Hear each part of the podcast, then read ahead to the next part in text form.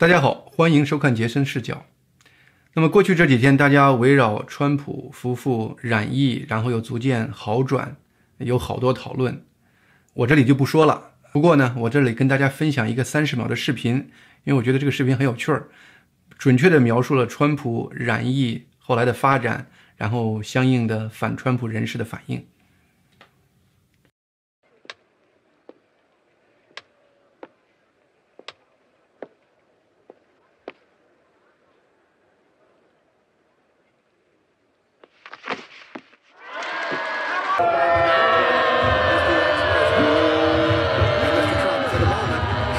What a great honor to be able to introduce for the first time ever anywhere. 那么有关疫情这个问题，中共这一次看见川普感染，其实最开始是很兴奋的，因为中共一直觉得自己在防止疫情、控制疫情这方面非常成功，到处想说没机会说。那么这次川普感染的话呢，中共整个文宣体系真是按捺不住的想说点啥。首先，在川普感染消息传出来的十月二号那一天，《环球时报》的总编胡锡进就忍不住的立刻发了个推文，就是说呢，这是川普总统对于他淡化疫情的一个代价，而且呢说呢，这将对川普和美国的形象造成负面影响。当然了，后来他也觉得这样的说有点太没人性了，而且跟中共目前对美国的政策也不符合，所以说后来胡锡进就把这个帖子给删了。胡锡进删了帖子，那十月四号星期日的时候，外交部发言人华春莹又忍不住了。结果他在推文中又说，当然他首先说了一下美国最近染疫的情况、死亡的情况，然后最后落款到：“我对美国病人持续受苦，心都要碎了。我真诚希望他们所有人都能接受总统般的待遇。”当然，他这个话的意思是说呢，就是说呢，你看最近川普报道，川普总统整个治疗多么有效。多么好！那么他就是挑动美国的这些选民对于川普的反感情绪。没想到这个推文国内媒体报道了，结果这一报道立刻就把国内的网民的情绪给挑起来了。呃，好多网民都回答说说，嗯，我们能不能也享受一下，呃，就是咱们国家领导人这个福利和医疗待遇呀？有人说了，咱别说领导人，能不能让咱享受一下公务员的？呃，医疗福利啊，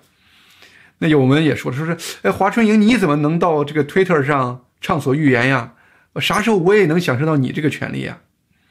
没想到呢，华春莹向川普和美国打了一枪，子弹弹得回中共这边了，真是给领导添乱。不过呢，胡锡进那么说，还是华春莹这么说，我们都知道他想说啥。其实呢，网上的小粉红也在网上明确的把他们想说的话。说的很准确了，那就是他们认为呢，中共这种强权的统治管理方法，事实上呢，对于防治疫情非常有效，而西方这种民主法治的管理方式，在疫情面前非常软弱无力。那么今天我就想就这个话题跟大家讨论讨论。除了这个话题之外的话呢，我也想讨论另外一个话题，就是目前很多中国的网民突然发现他们在国内的银行账号。突然取不出来钱了，好像被冻结了。这个事情我也想跟疫情这个事情结合在一块儿谈，因为它实际上是一个问题的两面。好，我们首先来讨论一下这个疫情控制的问题。我过去这半年的时间，其实我虽然我没有谈疫情的问题，但是呢，我一直在追踪研究各个地区疫情的数据。总体来说，我对各个地区展现出来的疫情控制结果不一样，我感觉。跟这个地区是不是强权统治还是自由民主没有直接的关系，而和其他的很多因素相关。你包括这个地区的民族性，包括这个地区的民族组成成分，包括这个地区国民身体状况，包括这个国家统计数据的标准和统计数据的能力，包括这个国家目前的政治现状，包括这个国家关键技术人员或者政府官员对于中共的认识等等等等这样的因素。我们首先呢，捡一些点跟大家分析一下，就是因为刚才说了很多，说的都是就是宏观上的事情，我用一些例子来展现我说的那个事情。首先呢，中共认为它的疫情控制现在是全球最好的，但是呢，不幸的是，就在他身边有两个国家和地区控制的就比他还好。哪儿呢？一个是台湾，一个是越南。特别是台湾，这跟大陆应该是同族同文化的，唯一不同的是，中共这边采用的是独裁的强制的统治，而台湾这边采用透明的民主法治的方式在管理。但是呢，在疫情整个控制方面的话呢，台湾做的比大陆那边还好，因为他把整个疫情事实上是控制在萌芽状态，台湾一直都没有，甚至没有出现很大规模的关闭学校、关闭城市这样的事情。而越南本身的话呢，它虽然也是个共产主义国家，它的管理呢相对来说也强硬一些，但是它在疫情控制方面确实做得很不错。虽然它也有关闭很多地区或者关闭一些城市这样的事情，但是的话呢，整体来说它的疫情一直没有进入大规模传播。你就可以看到了，台湾和越南两种不同的制度，结果是一样的。当然，他们有一个共同的特点是啥呢？他们都。清楚地看透了中共一开始公布的数据。中共公布的数据一出来，他们知道是假的。台湾那边开始封跟大陆这边的呃交往，而越南那边也立刻封锁了这边的交往。这个中共中共的认识是决定了这两个防疫最开始又就是成功的一个特点。那么后来的话呢，我们也可以看到有一些其他的独裁国家，比如说伊朗，同样是一个独裁政府的伊朗。它的疫情控制就很糟，一个主要原因是他太相信中共最开始的数据了，所以后来伊朗的官员不停的抱怨说，中共的数据可把我们害死了。而东亚整个地区控制的都比较好，包括像最开始没有跟中共直接隔离的，像比如说韩国这样的国家。这个原因是什么呢？就是我理解，他可能整个不管有些国家喜欢不喜欢听呢，我的感觉是，整个东亚地区实际上是受中国传统文化，特别是儒家思想的教育。那么很多人呢，对于这种社区感，或者是对于整个国家秩序的遵从这样的状态，可能造成这些国家民众相对于对于政府的一些政策配合度比较高一些。呃，同时这个世界还有一些地区，你比如说非洲。除了发达程度比较高的南非，其他地区的疫情都比较好，这个呢是个很有趣的现象。当然，也有可能跟这些地区的人的身体状态有关。另外，我猜是不是也跟这些地区的统计的标准和统计的数量、统计的能力也有关系？这就是我刚才谈到的数据是不是也本身各个国家不同的统计数据也是个原因。就是刚才我们谈到，就是说死亡好像是一个死死的标准。你要说说确诊，你跟你的检测能力有关，但是死亡应该没有吧？其实不是的，你这个人到底是因为新冠死亡还是其他原因死亡，这是一个很很多时候是个很模糊的概念。比如说美国这边，他目前归到新冠死亡的人数里头，只有百分之六的人是单独的因为新冠这一个因素死的，其他百分之九十多都有其他的很多因素。换句话说呢，新冠很可能只是一个濒死人最后推了一把，起了这样的一个作用。或者说呢，甚至更极端的，在美国这边，为了保证不漏掉新冠死亡的人数，把凡是死亡的时候确诊了染疫的人全部按新冠计算。那么这个结果是什么呢？就是据说我在有些地区被汽车撞死的、被枪打死的，就是死之前正好检测出新冠确呃确诊阳性，那么也按新冠死亡确诊人数。甚至纽约、新泽西还有其他的很多地方，包括 CDC 的标准，就把一些死亡报告中。没有明确说是新冠死亡，而是描述的症状跟新冠相似，也叫疑似死亡，也都归到新冠死亡人数里头。所以说，你可以从这样的看的话呢，各个国家对于死亡的定义标准、检测能力各方面，也对于确诊人数、死亡的这个人数，其实差别也很大，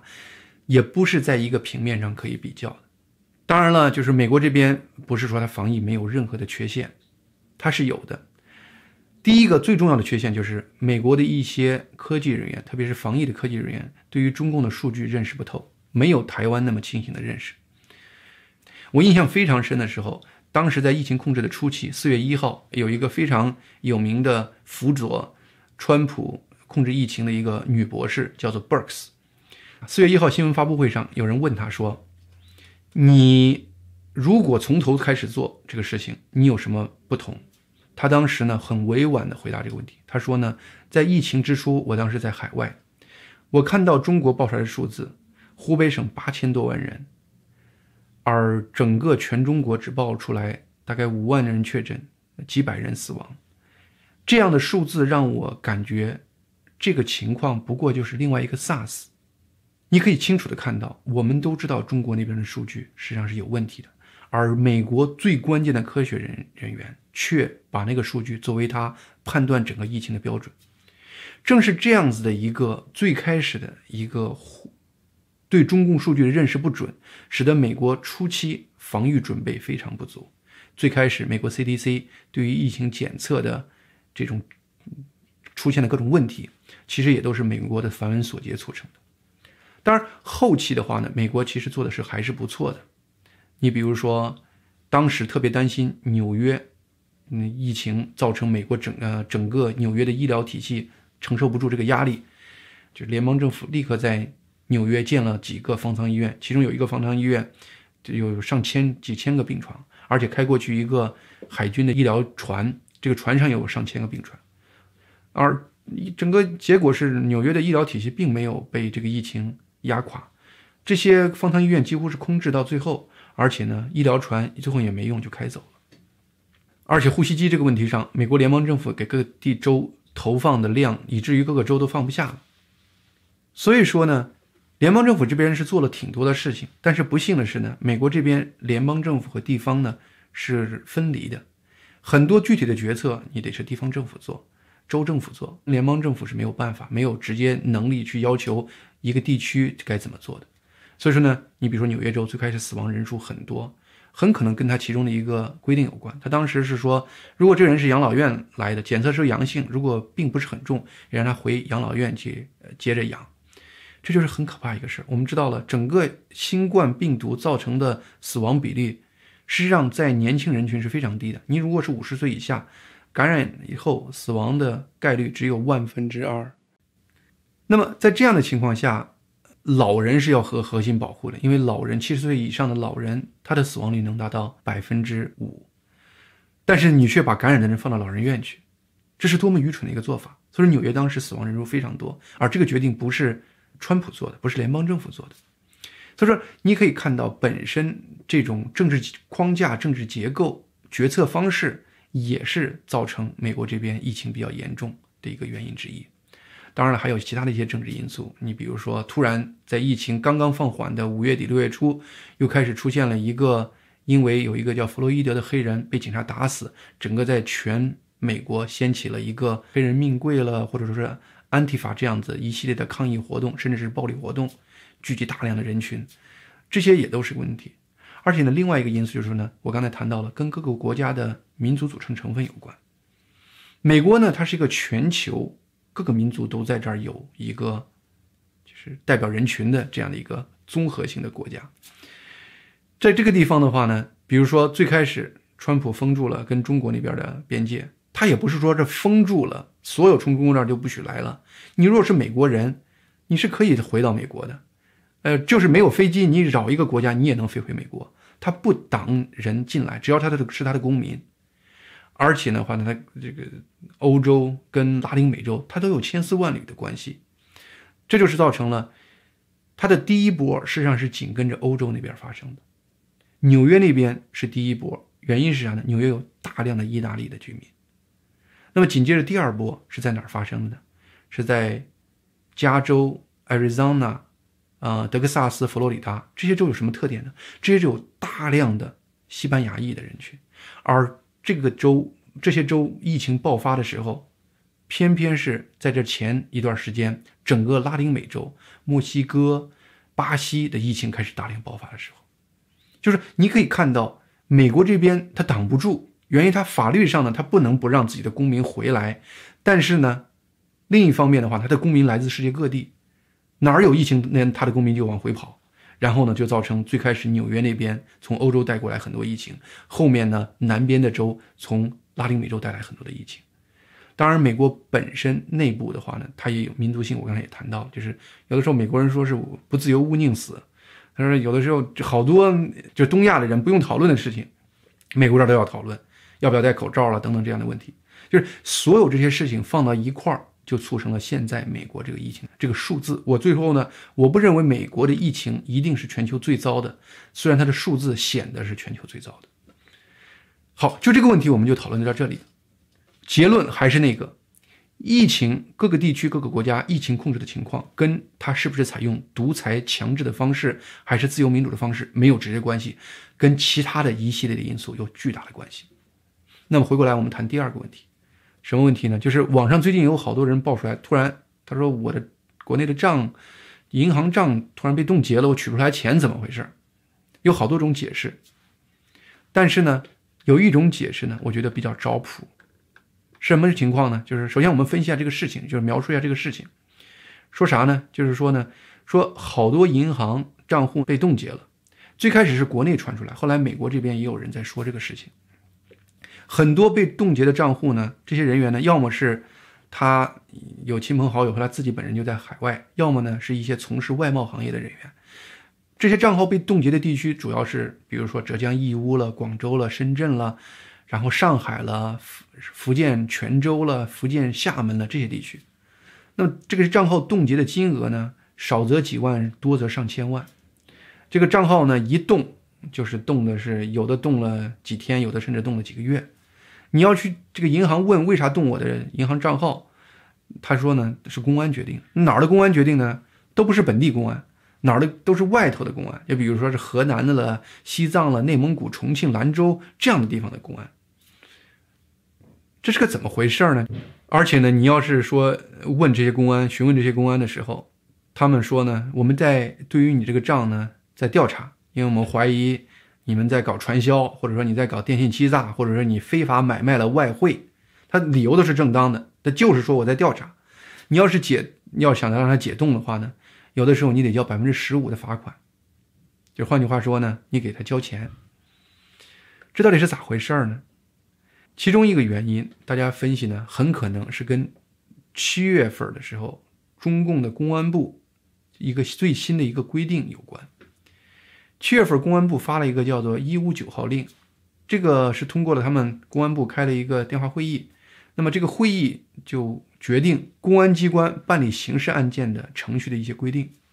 这个规定从九月一号开始实施，跟网上从九月份起开始传出各种各样的。账号被封这样的事情是同步的，是吻合的。这个规定到底说啥了呢？当然，我到网上看了看，他这个规定好多，好像把办理这个刑事案件的这个程序大概修改了一百四十一处，而且有些改的是非常大的。其实呢，很多时候我们都知道了，你制定这个法律本身，可能还没有你执行法律这个程序这种细规重要。为啥呢？因为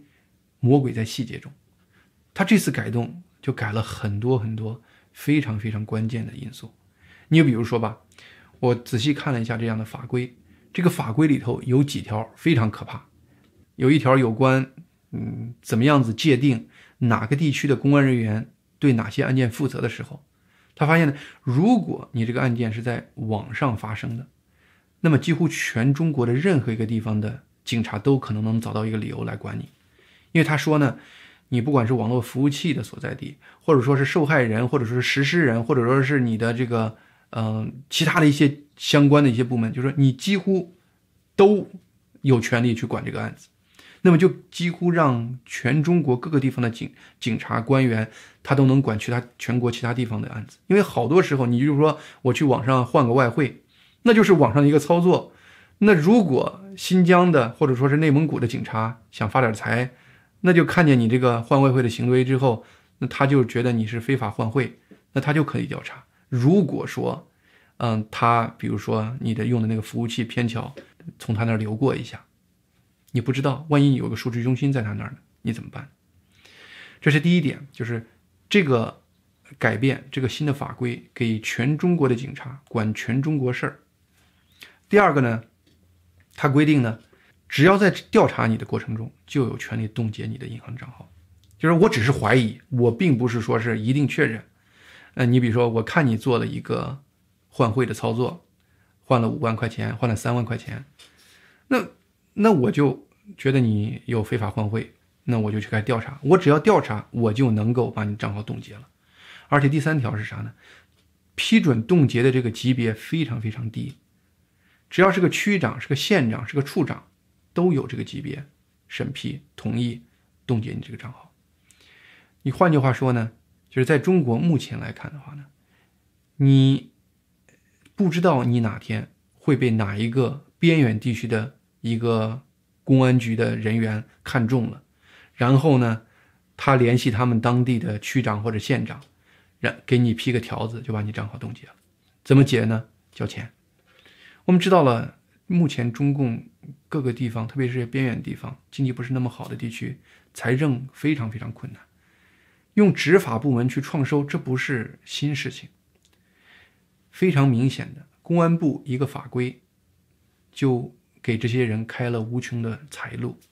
那结果是啥呢？全中国的老百姓，你几乎都在。整个这个潜在的危害的对象里头，当然了，这是一种解释。我看到了另外一些人，他的解释呢超越这个范围之外，他还不是做外贸的，甚至也没做什么事突然就被封了。有人就分析，很可能还跟中国目前的金融体系有关。但是不管怎么样，我讲这样的一个事情，和跟刚才讲疫情这个事情，为啥我说它是一个硬币的两面呢？是的。在管控人的方面，中共的这种强权统治好像显得很有利，但是这种完全没有法律控制的强权统治，它事实上是让这个社会的每一个人随时可能成为受害者。就比如说这个法规，这个规定的出现，你没有任何的能力去推翻它，但是它会影响你每个人的生活，使你每个人的生活陷入一种莫名的危机的状态。好，我们今天节目就到这里，我们。下回再跟大家聊，希望大家订阅杰森视角，因为还在摸索中，节目可能出的不规律。呃，订阅频道的时候一定要记住按那个小铃铛，这样才能保证你随时能收到我最新的个人点评节目。